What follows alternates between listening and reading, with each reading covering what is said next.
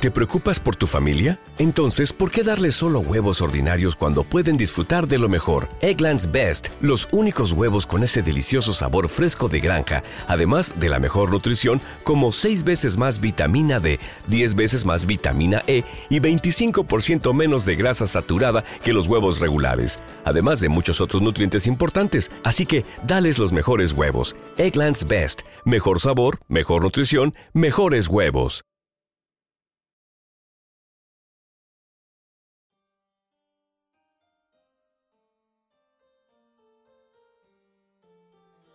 Hola, recuerda que puedes seguirme en Instagram como arroba eduardochanm. Lo repito, arroba eduardochanm. Puedes encontrar el usuario en la descripción de este episodio. Durante mucho tiempo, la muerte roja había devastado la comarca. Jamás peste alguna fue tan fatal, tan horrible. Su encarnación era la sangre el rojo y el horror de la sangre. Se producían dolores agudos, un repentino vértigo. Luego los poros resumbaban abundante sangre y la desolución del ser.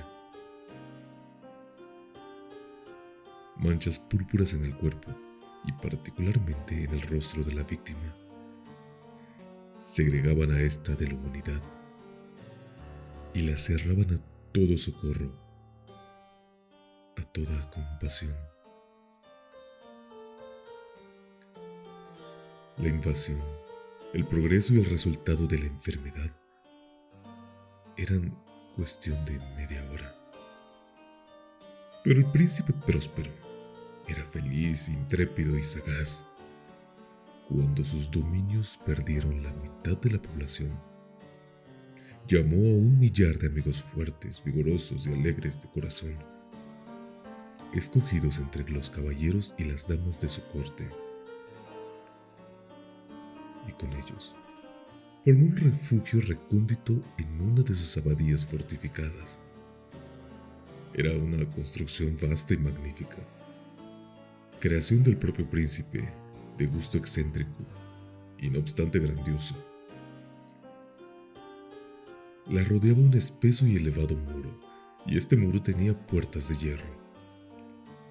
Una vez que entraron en ella los cortesanos, se sirvieron de hornillos y de masas para soldar los cerrojos. Resolvieron atrincherarse contra los súbitos impulsos de la desesperación del exterior y cerrar toda salida a los frenesíes del interior. La abadía fue abastecida ampliamente Gracias a estas precauciones los cortesanos podían desafiar al contagio. Que el mundo exterior se las compusiera como pudiese. Entretanto, sería una locura afligirse o meditar. El príncipe había provisto aquella morada de todos los medios de placer. Había bufones, improvisadores, danzarines, músicos, hermosura en todas sus formas, y también había vino. Dentro había todas estas bellas cosas, y además seguridad. Fuera, la muerte roja. Ocurrió hacia el quinto o sexto mes de su retiro, y en tanto que la plaga afuera hacía los más terribles estragos. El príncipe próspero obsequió a sus mil amigos con un baile de máscaras de la más insólita magnificencia. Qué voluptuoso cuadro el de aquel baile de máscaras. Permítame en primer lugar describir las salas donde tuvo lugar. Había siete, una hilera imperial en muchos palacios, estas series de salones formaban largas perspectivas en la línea recta. Cuando los batientes de las puertas se abren de par en par, de tal manera que la mirada penetra hasta el fondo sin un solo obstáculo. Aquí el caso era muy diferente. tal y como podría esperarse de parte del duque y de su gusto y preferencia por lo bizarre. Las alas se encontraban tan irregularmente dispuestas que la mirada no podía abarcar sino una sola a la vez. Al cabo de un espacio de 20 o 30 yardas se presentaba un brusco recodo, y en cada una de estas revueltas un aspecto diferente. A derecha e izquierda, en medio de cada pared, una alta y estrecha ventana gótica daba a un corredor cerrado que seguía las sinuosidades del aposento. Cada ventana ostentaba vidrios de colores en armonía con el tono dominante del decorado de la sala sobre la cual se abría. La que ocupaba la extremidad oriental, por ejemplo, estaba decorada de azul y los ventanales eran de un azul vivo. La segunda sala estaba decorada y guarnecida de color púrpura, y las vidrieras eran asimismo de color púrpura. La tercera, eternamente verde, y verdes las ventanas. La cuarta, anaranjada, estaba iluminada por una ventana del mismo color. Y la quinta blanca y la sexta violeta. La séptima estaba rigurosamente forrada de colgaduras de terciopelo negro, que revestían techo y muros y recaían en pesados pliegues sobre un tapiz de la misma tela y del mismo color.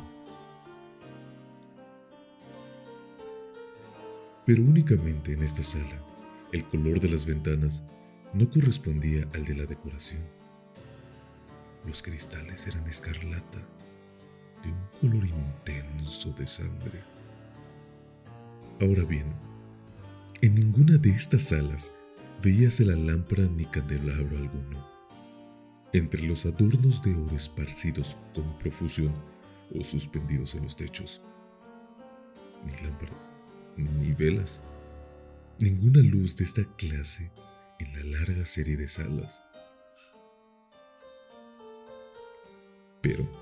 En los corredores que las rodeaban y exactamente enfrente de cada ventanal, se levantaba un enorme trípode.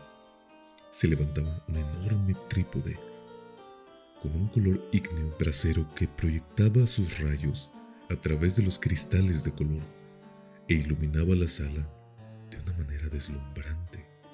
Se producía así una multitud de aspectos cambiantes y fantásticos. Pero en la sala del lado poniente, en la cámara negra. La claridad del brasero que se reflejaba sobre las sombras negras colgarudas a través de los cristales sangrientos era terriblemente siniestra. Les daba a las fisonomías de los imprudentes que allí entraban un aspecto de tal modo extraño que muy pocos bailarines se sentían con el valor suficiente para entrar en aquel mágico recinto. También esta sala se erguía, apoyando contra el muro del oeste un gigantesco reloj de ébano. Su péndulo se balanceaba con un tic-tac sordo, pesado, monótono. Y cuando la aguja de los minutos había recorrido el cuadrante y la hora iba a sonar, salía de los pulmones de bronce de la máquina un sonido claro, estrepitoso, profundo y excesivamente musical.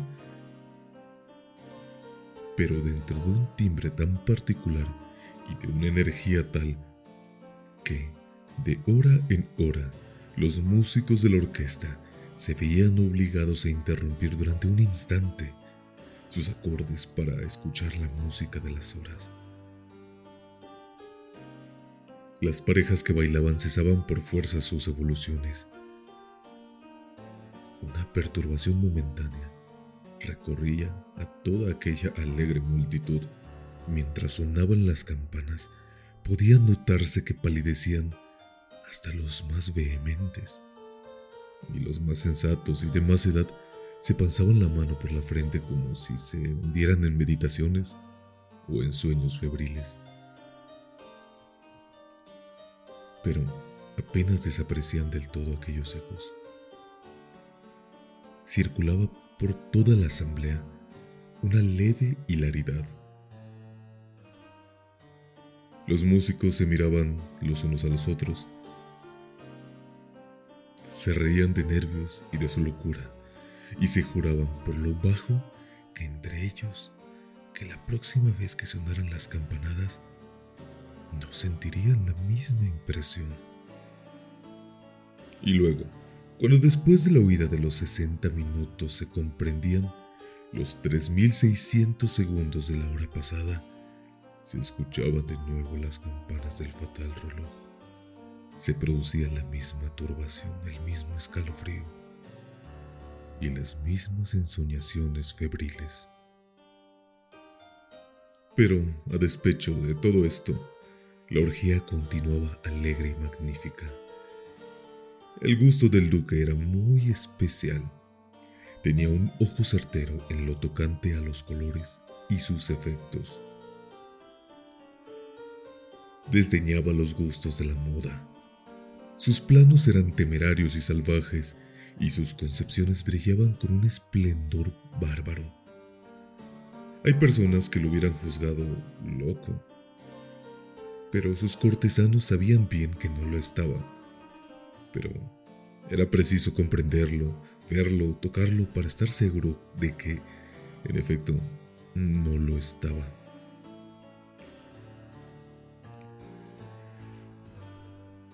Con ocasión de esta gran fiesta, se había ocupado personalmente de la decoración y del mobiliario de las siete salas.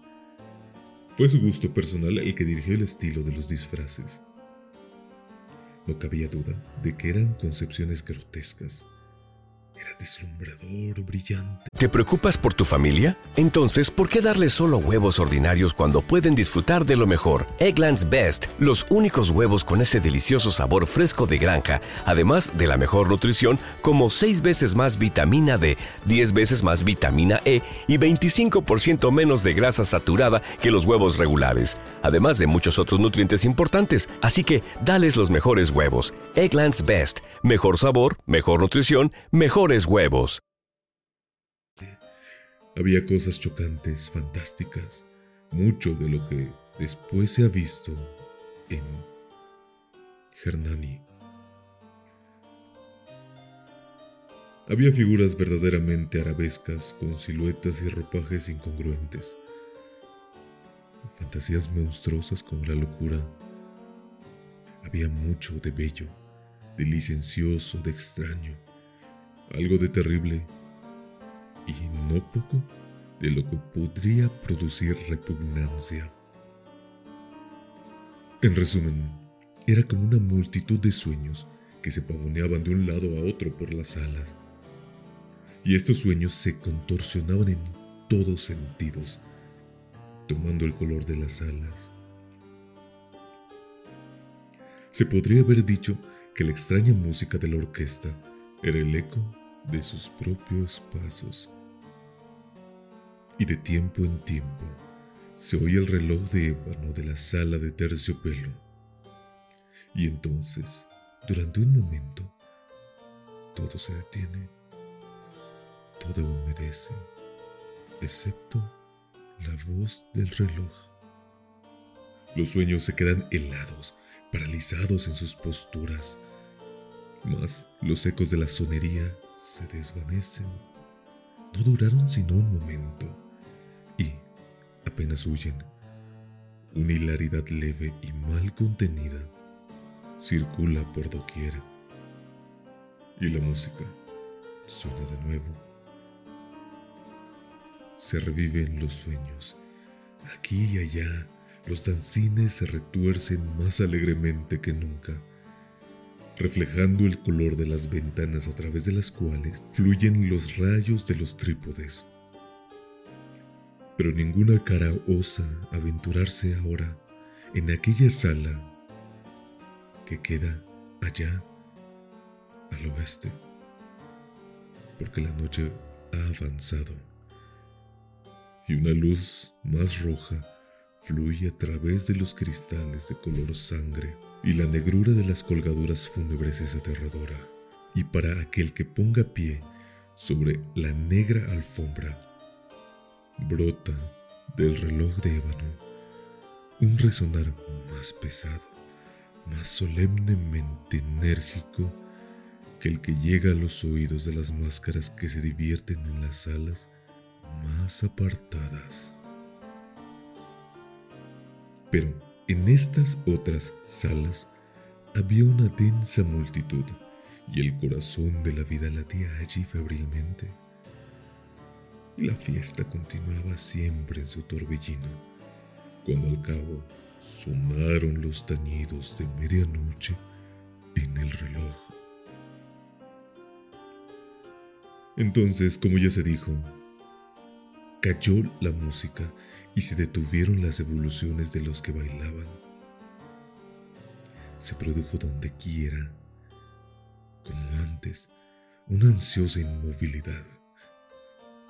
Pero el tañido del reloj debía ahora componerse de doce campanadas.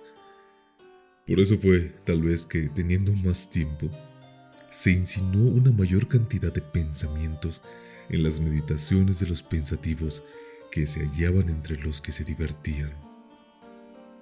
Quizás por eso mismo muchas personas de entre la multitud, antes de que se ahogaran en el silencio los últimos ecos de la última campanada, tuvieron tiempo de notar la presencia de una máscara que hasta ese momento no había llamado la atención de nadie y habiendo ocurrido en un susurro la noticia de aquella intrusión, se suscitó entre la concurrencia un cuchicheo, un murmullo significativo de asombro y desaprobación. Y luego, por último, terror, de horror y de repugnancia en una reunión de fantasmas como la que he descrito, era preciso, sin duda, una aparición del todo extraordinaria para causar tal sensación. La licencia carnavalesca de aquella noche era, la verdad, casi ilimitada, pero el personaje en cuestión había sobrepasado la extravagancia de un Herodes y franqueado los límites muy amplios no obstante, del decoro impuesto por el príncipe. Hay en los corazones más temerarios cuerdas que no se dejan tocar sin emoción. Incluso entre los depravados, entre aquellos para quienes la vida y la muerte son igualmente un juego, hay cosas con las que no se puede jugar. Toda la concurrencia pareció entonces sentir profundamente el mal gusto y la inconveniencia de conducta y el desvío de aquel extraño. El personaje era alto y delgado y estaba envuelto en un sudario de la cabeza a los pies. La máscara que ocultaba su rostro representaba tan bien el semblante de un cadáver rígido que el análisis más minucioso difícilmente hubiera descubierto el artificio. No obstante, todos aquellos locos alegres hubieran podido soportar si no aprobar aquella burda broma. Pero la máscara había llegado hasta adoptar el tipo de la muerte roja. Sus vestiduras estaban manchadas de sangre y su amplia frente, lo mismo que los rasgos de su rostro, estaban salpicados del horror escarlata. Cuando los ojos del príncipe próspero cayeron sobre la figura espectral, la que con movimientos lentos, solemnes, enfáticos, como para mejor representar su papel, se paseaba por aquí y por allá entre los que bailaban y se le vio en primer lugar conmoverse por un violento estremecimiento de terror y de asco. Pero un segundo después, su frente enrojeció de ira. ¿Quién se atreve a insultarnos con esta ironía blasfema Apodérense de él, quítenle la máscara. Que sepamos a quién hemos de ahorcar en nuestras almenas al salir del sol. Era en la sala del este o en la sala azul donde se encontraba el príncipe próspero cuando pronunció estas palabras. Resonaron fuerte y claramente a través de los siete salones, porque el príncipe era un hombre imperioso y robusto, y la música había enmudecido a la señal de su mano. Era en la sala azul donde estaba el príncipe con un grupo de pálidos cortesanos a sus lados. Primero mientras él hablaba, hubo entre el grupo un leve movimiento de avance en dirección del intruso, quien durante un momento estuvo casi al alcance de sus manos y que ahora, con paso deliberado y majestuoso, se acercaba más y más y más al príncipe.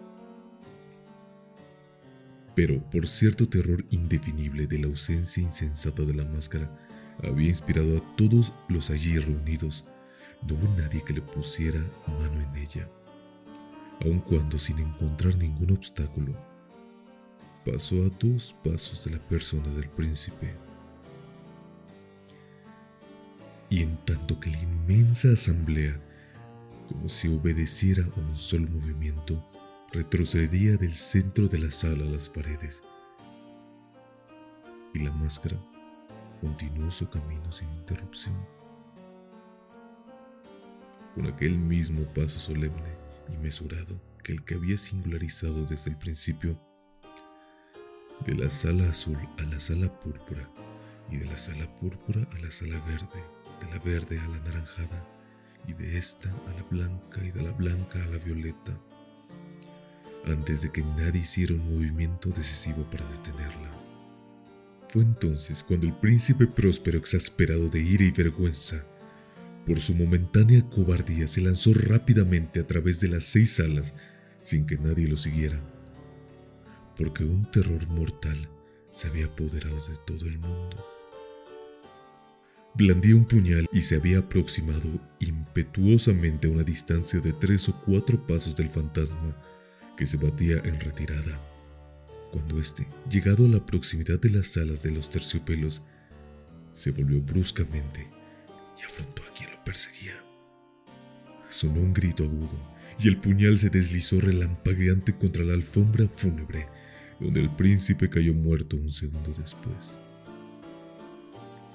Entonces, invocando el frenético valor de la desesperación, una multitud de máscaras se precipitó a la vez en la sala negra y, haciendo el desconocido que se mantenía como una gran estatua, rígido e inmóvil a la sombra del reloj de ébano, se sintieron sofocados por un terror sin nombre al ver que no había forma palpable bajo el sudario y la máscara. Todos reconocieron entonces la presencia de la muerte roja había venido como un ladrón en la noche, y todos los convidados cayeron uno a uno en las salas de orgía manchadas de sangre, y cada uno murió en la postura desesperada de su caída. Y la vida del reloj de ébano desapareció con la del último de aquellos alegres seres, y las llamas de los trípodes se extinguieron, y las tinieblas y la ruina y la muerte roja tuvieron sobre todo aquello ilimitado dominio. ¿No se merece tu familia lo mejor? Entonces, ¿por qué no los mejores huevos? Ahora, Egglands Best están disponibles en deliciosas opciones. Huevos clásicos, de gallina libre de jaula y orgánicos de Egglands, que ofrecen un sabor más delicioso y fresco de granja que le encantará a tu familia. En comparación con los huevos ordinarios, Egglands Best contiene la mejor nutrición como 6 veces más vitamina D, 10 veces más vitamina E y el doble de omega 3 y B12. Solo Egglands Best. Mejor sabor, mejor nutrición, mejores huevos. Visita egglandsbest.com para más información. Everybody in your crew identifies as either Big Mac Burger, McNuggets, or McCrispy Sandwich. But you're the filet fish Sandwich all day. That crispy fish, that savory tartar sauce, that melty cheese, that pillowy bun. Yeah, you get it every time. And if you love the filet of fish, right now you can catch two of the classics you love for just $6. Limited time only. Price and participation may vary. Cannot be combined with any other offer. Single item at regular price. Ba da ba ba ba.